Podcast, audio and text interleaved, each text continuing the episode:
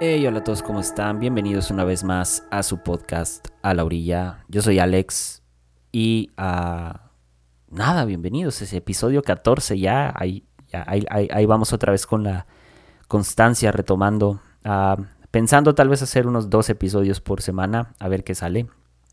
Pero ah, muchas gracias por estar escuchando. De verdad es un honor eh, poder eh, llegar a varios de ustedes y Nada, sí, algo que, he visto es que ah, muchos me han tratado de contactar y pues ahí les va. Eh, mi, usuario de Instagram es arroba Alex Alex con X. Ese es mi usuario de Instagram, y me puedes escribir, me puedes contactar. Este, y nada, ¿no? O sea, si quieres que hablemos de algo, que le demos algún tema, pues ahí, ahí andamos a la orden y vemos qué podemos hacer. No tenemos todas las respuestas, pero eh, me comprometo a buscarlas con mucho gusto.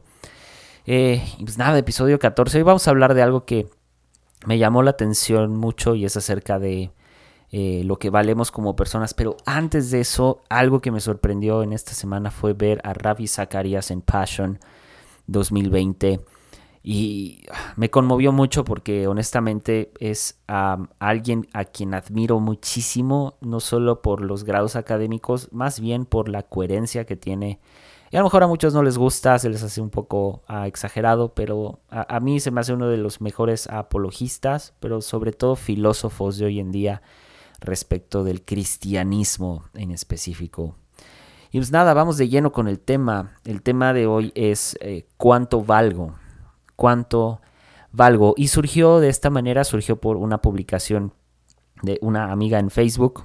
Eh, que precisamente hablaba de esto, ¿no? De se, se hacía esta pregunta de realmente cuánto valemos como personas. O sea, y, todo enfocado en todo lo que tiene que ver con la economía social, que va a ser algo que voy a citar ah, más adelante. Pero, ah, ¿cuánto valemos? ¿Qué, qué, qué pregunta tan fuerte, ¿no? O sea, ¿cuánto valgo? Y lo podemos ver hasta ah, numéricamente, ¿no? Si tienes un seguro de vida, Ah, te vas a dar cuenta que muerto vales una lana, ¿no? O sea, si vales un billete. Y si tienes a alguien de beneficiario, beneficiario, pues a lo mejor ya hasta, ten cuidado, ¿no? Porque a lo mejor hasta en una de esas, no, no es cierto, es broma. Este, pero sí, o sea, valemos sumas de dinero, por ejemplo. Valemos, eh, hoy, hoy, en día es ridículo eso, valemos usuarios, ¿no? O sea, valemos a likes en Instagram, valemos a cuánta gente me sigue, y está bien, no digo que esté mal, pero, pero, pero creo que no, no podemos ah, poner nuestro valor completo en eso. Y esa es la razón por la que decidí eh, hacer este, este episodio. Y, me emociona mucho, me emociona mucho poder compartir ah, algunas de las cosas que y reflexiones que tuve acerca de nuestra valía como seres humanos. hay, hay, un cliché en la iglesia, y tal vez lo has escuchado, que es acerca de eh, predicadores que de pronto es tú vales la sangre de Cristo, tú vales el sacrificio en la cruz, etc. Y, sí, ok, sí, sí, entiendo, entiendo por qué se dice. Eh, pero cuando nos topamos con la, crudeza del mundo, cuando ya nos topamos con, el, con, con la verdadera tierra, la verdadera humanidad en esta tierra, eh, de pronto como que eso queda muy lejos.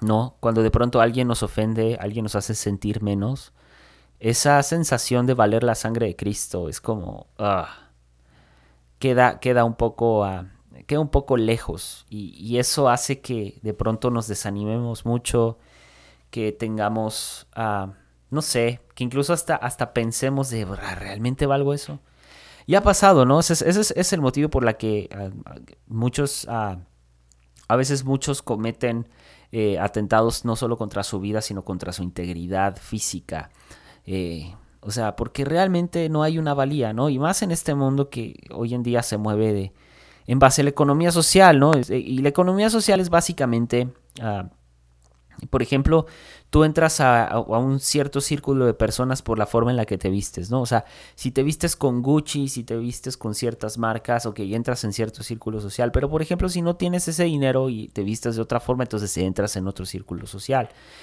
Y, de ahí en fuera tenemos a los que les gusta el street style y los que les gusta, bueno, no, pues son un poco más fresas y, no, pues eh, se, visten con otro tipo de prendas más casuales, no, no, no, si me, si me entienden, más formales. Y así nos vamos dividiendo, ¿no? Nos vamos dividiendo primero por ropa, tal vez. Luego nos vamos dividiendo por clases sociales. Luego nos vamos dividiendo hasta a veces por lo que usamos, ¿no? ¿Qué, qué, qué, qué teléfono traes? ¿Qué coche traes? ¿Qué, ¿Qué, conduces? ¿Vienes en metro? ¿Vienes en, vienes en autobús? ¿Vienes en, auto, en, tienes automóvil? ¿Qué es? ¿Una camioneta? ¿Es un coche compacto? ¿Qué es? O sea, y empezamos a dividirnos, empezamos a dividirnos, ¿no? O sea, que aquellos que tienen Harley, uh, Harley Davidson tienen, pertenecen a un círculo social de motociclistas. Y es, y es como es como su manada, es como su, su, su, círculo. Y así nos vamos, ¿no? Eh, hay otros círculos, por ejemplo, ¿no? Los, los círculos y donde muchos quieren pertenecer hoy en día, los círculos de predicadores relevantes, ¿no? Y, que cuando no son aceptados, entonces se van a otros donde sí eh, sus ideas sean aceptadas. Y no, y, no, o sea, somos tribalísticos. Por naturaleza, nuestro diseño es tribal. Nos movemos en base a tribus. Pero a partir de ahí viene todo este concepto de economía social. Ahora, hay, algo en nosotros que es un valor esencial. Y ahora, ¿qué rayos es un valor esencial? Porque ese es, es así tal cual, valor esencial. Un valor esencial es aquel valor primario que nos es dado, eh, perdón, que no nos es dado por el hombre, sino que nos es dado directamente por Dios y que es inalienable, es decir, que no puede ser comprometido por alguien más. Este valor esencial ah, recae sobre nosotros por el simple hecho de ser seres humanos. Por el simple hecho de ser creación a imagen y semejanza de Dios. Si a la fecha no entiendes qué es imagen y semejanza de Dios, no es necesariamente que Dios tenga tus mismas características físicas y el mismo grano que tienes en la nariz. No es así. Porque entonces si no, pues todos seríamos iguales, ¿no? Entonces, no, creo que, creo que esa parte queda clara y todos la hemos entendido. Pero la Biblia nos da una lección acerca del valor. alguien le pregunta a Jesús, ah, ¿es correcto pagar impuestos al César? Y me encanta porque Jesús antes ya sabe, ¿no? Que lo quieren probar y es porque, ¿por qué me están probando? Pues están tratando de hacerme decir cosas que no y no voy a caer en el juego. Y él, él, le, le, pide una moneda, le dice, dame, dame una moneda, trae una moneda. Y lo primero que hace es quién aparece en la moneda. No, pues el César. Entonces den al César lo que es del César. Y, y me hace pensar en una segunda pregunta. Ok, si hay que dar lo que es del César y después eh, él dice, y den a Dios lo que es de Dios. La pregunta es, ¿qué, qué, qué le pertenece a Dios? Y sí, ok, Dios es dueño del oro y de la plata, y Dios, a Dios le pertenece todo, y bla, bla, pero hablando de, en términos de valor, la, moneda tenía valor ah, para, para el César, porque tenía su rostro, tenía su imagen. Y eso es lo que sucede con los seres humanos. Es que nosotros ah, somos hechos a imagen y semejanza de Dios. Su imagen está en nosotros y por eso somos valiosos para Dios. ¿Ves este, esta valía esencial que en, otros ah, términos es una, valía general? Recae en eso, en ser hechos a imagen y semejanza de Dios. Ah, sin embargo, esto, esto se pierde cuando ah, como cristianos, en especial hoy en día, porque parece hoy en día que estamos como que perdidos en un mar de, eh, rollos humanistas y, rollos de, triunfo, estas ondas de que ya hasta parece multinivel, o sea, de, eh, tú vas a ser grande, tú vas a, si me entienden? O sea, de, también de esta parte de, de, eh, pareciera ser que hoy en día todo cristiano quiere ser políticamente correcto cuando en los tiempos de Cristo, Cristo fue totalmente lo contrario, fue totalmente, o sea, totalmente incorrecto en muchas cosas. Y cuando me refiero políticamente incorrecto, no quiere decir que vas a salir a la calle y vas a quemar, ¿sabes? O sea, un oxo porque piensas que el Monster es una bebida del diablo porque tiene el 666 grabado, cosa que no es cierto, pero así lo han interpretado muchos. Entonces, o sea, ¿sí me entiendes? O sea, no, no, no, no, o sea, no se refiere a eso. No va por ahí. A ser políticamente incorrecto, en otras palabras, es ir en contra de eh, la cultura predominante de este mundo, incluso en la cultura predominante del mismo cristianismo. Porque sí, hoy en día hay una cultura predominante entre nosotros, lo he dicho varias veces, y saben a qué me refiero. Y si no, lo voy a explicar más adelante. Pero hoy estamos metidos en, todo este rollo humanista, ¿no? O sea, ah, mereces lo que sueñas, este, eh, o sea, vas a alcanzar lo que te propones y etcétera, etcétera, etcétera, ¿no? Y, si, ya lo visualizaste te va a llegar y leyes de atracción y este tipo de cosas que de pronto es como, nada, o sea, no están así. Y, pero imagínate, le, hemos dado como seres humanos valor a esto. Y, nosotros mismos, nos, además, nos sentimos valiosos cuando creemos este tipo de cosas cuando estamos metidos en este tipo de enseñanzas, en este tipo de cosas, nos creemos un montón de frases, ¿no? O sea, tienes en Facebook gente que publica el blog del millonario. Y hay frases así de, de el, el, este, no te juntes con, casi casi que no te juntes con perros cuando eres un león, ¿no? Y, frases así de, que es de gente que piensa que hace negocios y en realidad no hace negocios ni al caso. Entonces tienes este tipo de cosas, ¿no? Tenemos otros, por ejemplo, muy buenos y mejores, como un Daniel Aviv, que es un, es un excelente motivador, un Diego Dreyfus, que eh, más o menos sabe lo que hace, y, y, nos, nos, podemos ir con los coaches motivacionales, que ya saben, yo soy coach, em, soy coach de negocios, estoy a veces muy en contra en algunos, en algunos pensamientos de coaching, en especialmente cuando se enfocan en iglesia. Pero el punto no es ese, el punto es... Ah, que le damos valor a estos mensajes y a través de estos mensajes adquirimos valía a nosotros. Pero creo que, creo que, creo que Dios quiere llevar esta parte de la valía a algo mucho más lejos. Ah, hablando de, valía, hay, hay una valía general que es esta que llega por el hecho de ser a imagen y semejanza de Dios. Pero hay otra que es una valía particular. Y las dos van relacionadas. ¿Pero qué es la valía particular? Es, este valor que hace que nos distingamos. y, que nos distingue entre los nuestros, curiosamente.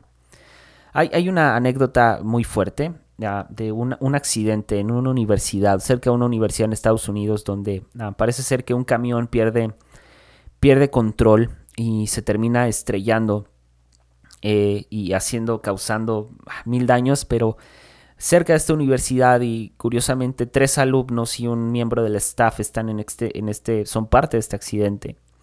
Y eh, hay dos alumnas en este accidente, las dos afroamericanas, las cuales sufren quemaduras muy fuertes, tanto que quedan prácticamente eh, irreconocibles una de la otra. Una muere y otra no. Lo que sucede es que ah, hay una familia que está teniendo un velorio y hay otra familia que tiene a su hija en casa.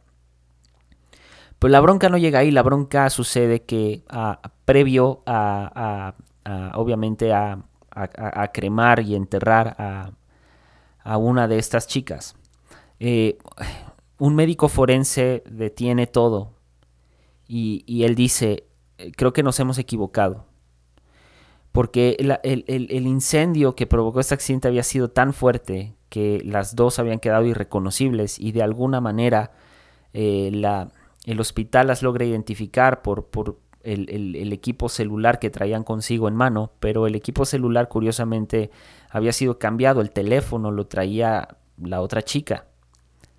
Y cuando realizan la identificación ya bien en base a ADN previo a, obviamente previo a la, a la cremación y o entierro, normalmente es una necropsia, se dan cuenta que se equivocaron.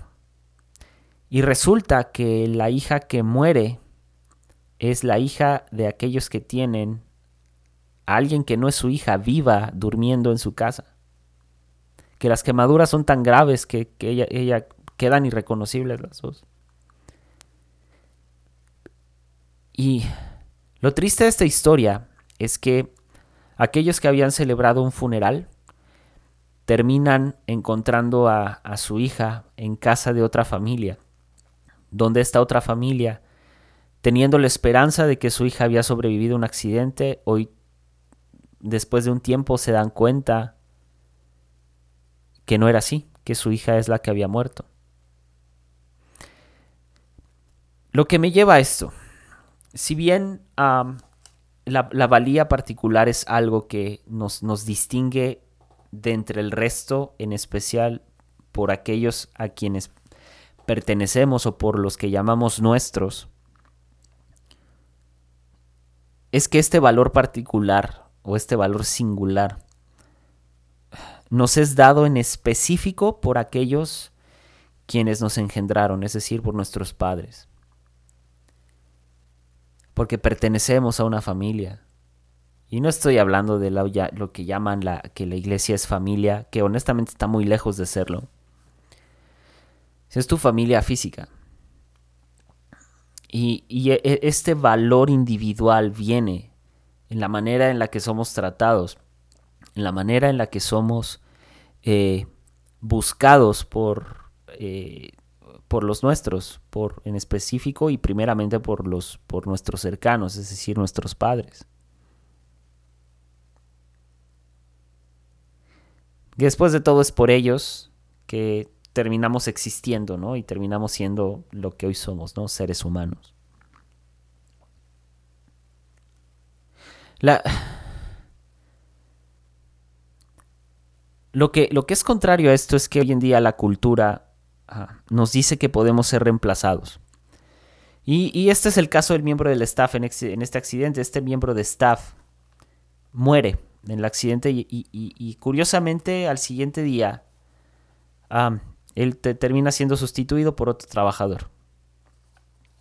Y así es como funciona hoy la cultura. La cultura nos dice que podemos ser reemplazados. Y sí, efectivamente, podemos ser reemplazados. Reemplazamos trabajadores, a veces reemplazamos gente por máquinas, reemplazamos unos por otros, incluso reemplazamos amistades.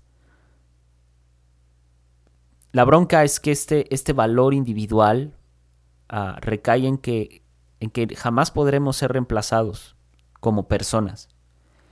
Podemos ser reemplazados en nuestras actividades, pero jamás vamos a poder ser reemplazados como personas. Imagínate estos papás que habían aliviado un cierto dolor del accidente al tener a, su, entre comillas, hija en su casa, pero resulta que no es tu hija. Resulta que tu hija eh, murió y ella es hija de, de otra familia. Por un error. Curiosamente, por un error. Imagínate el dolor. Y eso es porque nadie es reemplazable como persona. Nadie te puede reemplazar. No hay manera en la que te podamos reemplazar, brother. ¿Puedo reemplazar lo que haces? Sí, claro. Pero como persona, como persona no te podemos reemplazar. Y si crees que hay alguien que pueda hacerlo, estás equivocado. Que las personas son únicas. Nos, nos distinguimos unos de otros en base a nuestras experiencias. Porfa, no dejes que nadie, nadie minimice quién eres. Que nadie te minimice como persona, es más, ni tú mismo lo hagas. No te minimices como persona, no dejes que te minimicen, abraza tu individualidad porque Dios, eso es, a lo que, eso es lo que Dios le gusta. Dios nos ha dado un valor general, sí, como ya lo dije, hecho y basado en su imagen y semejanza, pero este valor general está dotado como de ciertos chispazos, de ciertas, ah, cierto, cierto swag, cierto flow. Y, y ese precisamente, esas singularidades, eso que te caracteriza, ese es, ese es el valor singular. Es, es lo que te hace único como individuo. Conocernos en la generalidad de Dios es importante. Sí, claro, hay que conocernos en este valor general. Pero si no comenzamos a caminar en, en nuestra individualidad, si no empezamos por el autoconocimiento, lo que va a suceder es que vamos a batallar, vamos a batallar para encontrar quiénes somos realmente. Esteban Grassman en el blog de ah, Conversaciones Descalzas, ya hace tiempo publicó esto, pero él, hablaba y hacía una, una, referencia a la película El Rey León, cuando Mufasa le dice a Simba, no olvides quién eres. Y no hay peor cosa que no conocerse a sí mismo. Debemos de llegar a conocernos tanto y tan íntimamente que a través de conocernos comencemos a conocer más a Dios. Francis de Asís dijo esto, que me conozca a mí que te conozca a ti. Es, curioso cómo hoy en día el autoconocimiento está mal visto por algunos, algunos amigos en la fe. Pero lo peor es que no solo el autoconocimiento está mal visto, sino no hemos entendido que el autoconocimiento trae consigo la templanza, porque trae autocontrol. Nos trae esta capacidad de, de poder controlarnos verdaderamente, controlar nuestras emociones y nuestras frustraciones. Me encanta porque hay un buen de gente que cuando, cuando, eh, cuando la lastiman, ah, tiende a veces como a esconderse, tiende a aislarse. Y no digo que esté mal, pero tampoco está bien, porque terminamos lastimando mucha gente con eso. Y, luego lo manejamos como mecanismos de defensa, lo cual no está bien, porque también un mecanismo de defensa puede ser romper cosas, ¿no? Mecanismo de defensa también es llegar a los golpes. Y eso no está, eso, eso, eso jamás va a estar bien. O sea, jamás, jamás llegar a los golpes dentro, por ejemplo, dentro de un matrimonio va a estar bien, jamás en la vida.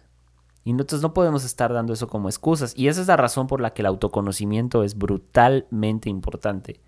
Porque el autoconocimiento trae autocontrol. Y si no somos capaces de controlarnos a nosotros mismos y de ponernos límites a nosotros mismos, jamás la vamos a librar. O sea, vamos, vamos a estar, vamos a estar ah, viviendo una vida ah, como rebotando por todos lados. O sea, a veces ofendidos todo el tiempo, a veces enojados todo el tiempo, a veces rompiendo cosas a, cualquier berrinche. Y no, hay que tener autocontrol. Esa es la razón por la que Dios pide la mansedumbre, la templanza, la benignidad y la humildad. Y es autocontrol. Controla, controla tu ser. Es curioso cómo ah, hoy en día esta falta de autoconocimiento y de autocontrol hace que caigamos en, en, en, lo que he llamado el romanticismo del ser. Eh, mucha gente piensa que autoconocerse es leer el enneagrama. No estoy en contra del enneagrama, me parece una herramienta magnífica. De hecho, ah, conozco mi número, conozco mi ala. Pero eh, uno, uno, de los principales errores que creo que muchos hemos cometido es definirnos absolutamente por el enneagrama. Y eso es, es, un error que, verdaderamente nos puede costar muy caro porque nos estamos definiendo en base a unas características de números, pero no representan la totalidad de la persona. Me acuerdo platicando con ah, el pastor Gabriel Borja respecto al enneagrama, que él me preguntó qué número crees que eres. Y le dije, por lo que he investigado el test y los libros que he leído, creo que soy un 8. Y mucha gente ha coincidido conmigo en que soy un 8. Y honestamente prefiero a veces que los demás digan más o menos para poder ubicarme. Hay unos dicen que soy 9, otros dicen que soy 1. Y estoy como en esa triada, pues en esos tres. Pero yo me identifico personalmente más con el 8, aunque no dejo que este 8 sea mi totalidad. Porque sé que hay cosas que no pasan. O sea, sé que hay cosas que no soy. Y que a veces test de personalidad eh, te pueden guiar un poquito más, pero dejar definirnos por un número es, como algo complicado. Y hemos caído en esta parte del romanticismo del ser. Es, curioso cómo usamos como término ser humano y no hacernos humanos, sino damos por hecho que somos, ¿me explico? Sin embargo, creo que ah, aunque el enneagrama es una excelente herramienta, creo que de vez en cuando un, buen análisis eh, con un experto no está de más, ¿no? Para ubicar como que ciertas áreas que a lo mejor el enneagrama no puede. Pero insisto, me encanta el enneagrama y ah, no, es tirarle hate, simplemente que he, encontrado hoy en día que ah, esta parte del romanticismo del ser, eh, lo he llamado así porque hoy en día es, es como, no sé, el enneagrama y otros tipos de cosas lo han hecho muy romántico. Lo han hecho muy como, oh no, yo soy un, yo soy esto, yo soy el otro. Honestamente hay que ser, sí, antes que hacer. Si no, no, no podemos definirnos por el hacer. La complejidad del ser humano hoy en día es que el ser humano se define por lo que hace. Pero es, es muy complejo definirnos por lo que hacemos. Ah, aprender a, saber quiénes realmente somos trae una libertad, pero consigo trae eh, esta parte del ser. El, yo soy esto. Sí, hago esto, me dedico a, la abogacía, soy médico, etc. O sea, hago este tipo de cosas, sí, pero, pero soy esto. O sea, que, imagínate qué libertad hay en decir, yo soy Alex. Yo soy Juan, yo soy Julio, yo soy esto. Ah, sí, ¿quién eres? Y empezar a conocer a la persona no por lo que hace, sino por lo que verdaderamente es. Yo creo que como seres humanos seríamos mucho más libres. Hay que ser antes de ser. Ser antes de ser debe llevarnos a un compromiso con nosotros mismos, pero a la vez a un compromiso en beneficio de nuestra sociedad. Ah, Rabbi Zacarías hace una reflexión acerca del amor al prójimo, de el, ama, a tu prójimo como a ti mismo. Porque el, amar a, a, mi prójimo va relacionado con mi valor individual, es decir, con mi autoconocimiento, con qué tanto me amo yo. O sea, el amor propio eh, surge del autoconocimiento. Y, cuando yo me amo como soy, no solo amo lo que ahorita soy, sino abrazo lo que tengo que cambiar y camino hacia el cambio. Autoconocimiento y autocontrol. Lo cual me permite ser una mejor persona, ser un mejor ser humano para poder amar a otros. La manera en la que yo me amo es la manera en la que voy a amar a mi prójimo. Hay dos, mandamientos con los que se cumple toda la ley. Amarás a tu Dios por sobre todas las cosas, pero amarás a tu prójimo como a ti mismo. Bueno, en estos mandamientos hay, hay, cuatro cosas ah, que la, la, la filosofía lo llama como los cuatro absolutos. Y es la existencia, o es decir, eh, hay, hay una existencia del mal. El mal existe. Lo justo existe, el perdón existe y el amor existe. Los cuatro absolutos, o sea, la existencia del mal, la existencia de lo justo, la existencia del perdón y la existencia del amor. Estas, estas son los cuatro absolutos, o las, más bien las cuatro eh, preguntas absolutas, dicho de otro modo, que hoy en día la filosofía se está haciendo. O sea, ¿verdaderamente existe un mal? ¿Verdaderamente existe lo justo? ¿Verdaderamente existe el perdón? ¿Y verdaderamente existe el amor? Y, la existencia del ser humano radica sobre estas cuatro cosas, sobre estos cuatro, las cuatro preguntas absolutas. Sin embargo, hay un solo lugar en donde esto, esto converge, donde estos cuatro absolutos, estas cuatro preguntas ah, se responden. Y curiosamente es en la cruz. Porque en el Calvario, el mal en el corazón del hombre fue expuesto.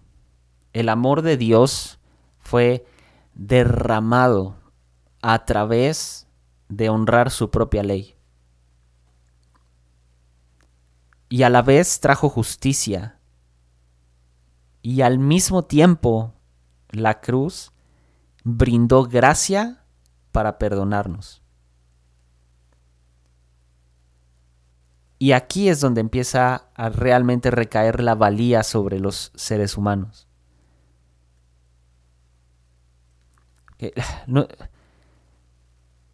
si la cruz contesta estas cuatro preguntas absolutas, al mismo tiempo, la cruz nos deja ver nuestra condición general.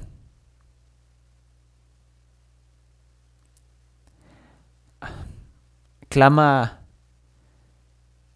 esta condición general que clama por amor, justicia y perdón. Pero desafortunadamente la existencia del ser humano aún se rige por la maldad. Cada vez que te topas con hacer algo nuevo, lo que más nos cuesta trabajo es dar el primer paso. Y en este caso, el primer paso siempre va a ser exponer el corazón. Pero aquí viene, viene, viene otra cosa fuerte, que es, ¿te ha, tocado que de pronto te dicen, eh, eh, yo, eh, yo creo que tienes que cambiar esto? Me acuerdo que alguien, alguien un día me dijo, ah, es que Alex, tú tienes que, tienes que cambiar porque Ah, no tienes inteligencia emocional. Y fue como, ¿what? O sea, No tengo inteligencia emocional porque te pongo límites. ¿Really? Entonces me empecé a cuestionar de, o sea, ¿por qué una cosa lleva a la otra? Y, era como que tienes que cambiar y tienes que cambiar y tienes que cambiar. Y, pero de pronto fue, ¿qué rayos tengo que cambiar? Y me encanta porque hoy en día todavía gente cuando ministra en, la iglesia cristiana es Dios te dice que tienes que cambiar cierta área de tu vida y tú así de ¿por qué? Y no por qué en mala onda, sino es como, no, a mí no me pasa eso. Yo no tengo esas broncas. O sea, a ver, espérate, ¿por qué tengo que cambiar esto? ¿Según quién? ¿Según tú? Y cuando realmente empezamos a hacer estas, estas, estas preguntas, empezamos a incomodar porque de pronto es, bueno, Dios me dijo. Y siempre nos salimos con el Dios me dijo, Dios me dijo que tienes que cambiar esto. Pues a mí no me ha dicho nada. Suena muy arrogante, sí, tal vez, pero, pero a la vez suena muy real. Nos dicen, tienes que cambiar, pero no nos dicen qué. Y ese es un problema muy grande. ¿Qué hace, qué hace, qué provoca el autoconocimiento a fin de traer valor a nuestra vida o valía a nuestra vida? Primero lo que hace es detectar inconsistencias. Y lo dije, el primer paso siempre va a ser exponer el corazón del hombre. Y es difícil esto. Y esto hace que detectemos inconsistencias en nuestra vida y una vez detectadas las inconsistencias, entonces ahí comenzaremos a realmente conocernos a nosotros mismos. Al ver... Y al mismo tiempo al ver que, lo que produce esta, esta parte de conocernos a nosotros mismos, esto va a producir incomodidad. Y a la vez la incomodidad va a generar cambio. Y ahí es donde verdaderamente empezaremos a caminar en amor. Y a través de eso, Dios nos va a hacer caminar en gracia y en justicia. Nuestra individualidad es la suma de nuestras experiencias. Y curiosamente la Biblia lo dice, todo obra para bien para aquellos que están en Cristo. En otras palabras es, la suma de tus experiencias en Cristo obra para bien. Y eso es lo que te hace un individuo incluso delante de Dios. Hay, una, una, historia que escuché y me gustó mucho sobre ah, un, niño que nace con, con eh, lo que le, llaman a ceguera de color, en otras palabras, daltonismo. Entonces hay un, un niño daltónico que por alguna razón, eh, un, pagan su operación, o sea, su daltonismo tenía como cura, etcétera. Algo raro y obviamente fuera, fuera de lo común, fuera de lo normal. Y lo curioso es que él, él, él hace una referencia o hace, hace una afirmación después de que puede ver de colores. Dice, es que, es que ustedes no tienen idea, no tienen idea de lo que se siente ver colores después de ver todo casi blanco y negro. Lo que me recuerda a algo importante para entendernos como seres humanos, pero en especial entender nuestra valía. Hoy las universidades en el mundo han buscado dos cosas, han, tratado de, de buscar dos cosas en específico. Una es la unidad y otra es la diversidad.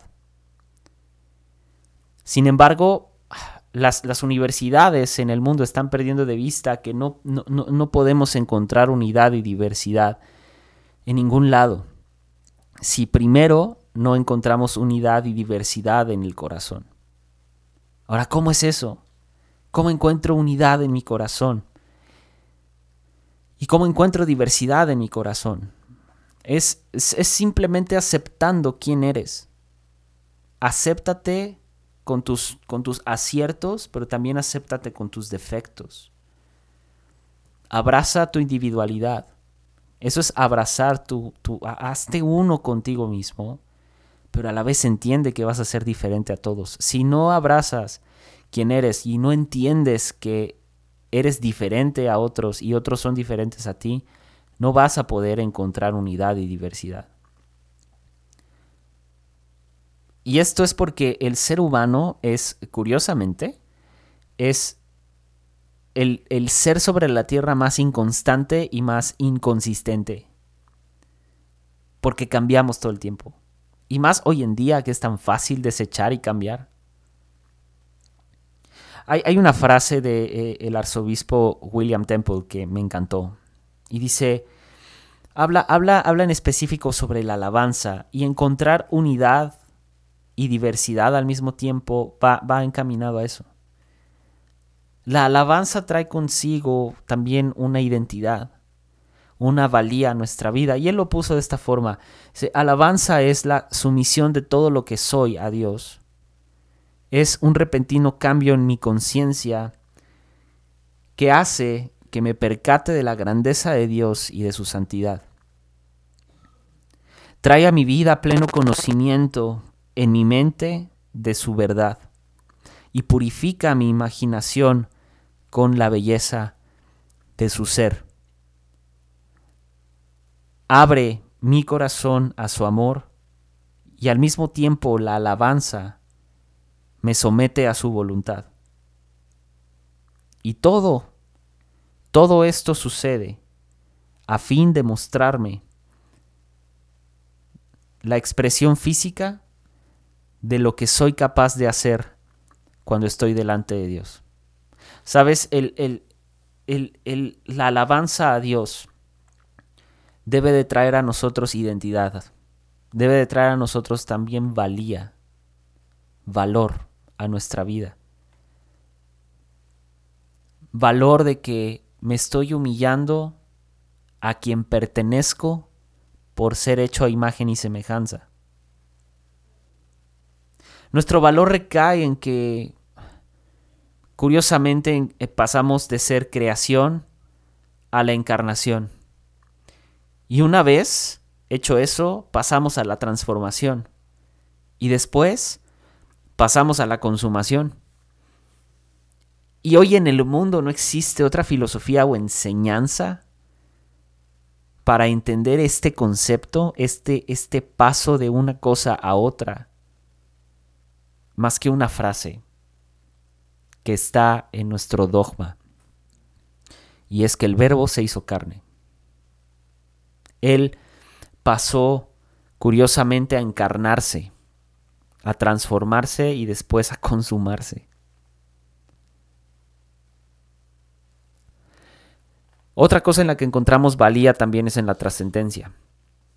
Sin embargo, la trascendencia no es posible si no entendemos y abrazamos quiénes somos. Trascendencia va a venir cuando realmente entendamos quién, eh, quiénes somos y cuánto valemos. Si no entendemos cuánto valemos, no vamos a trascender. Curiosamente hoy en día la cultura ah, nos da valor de distintas maneras.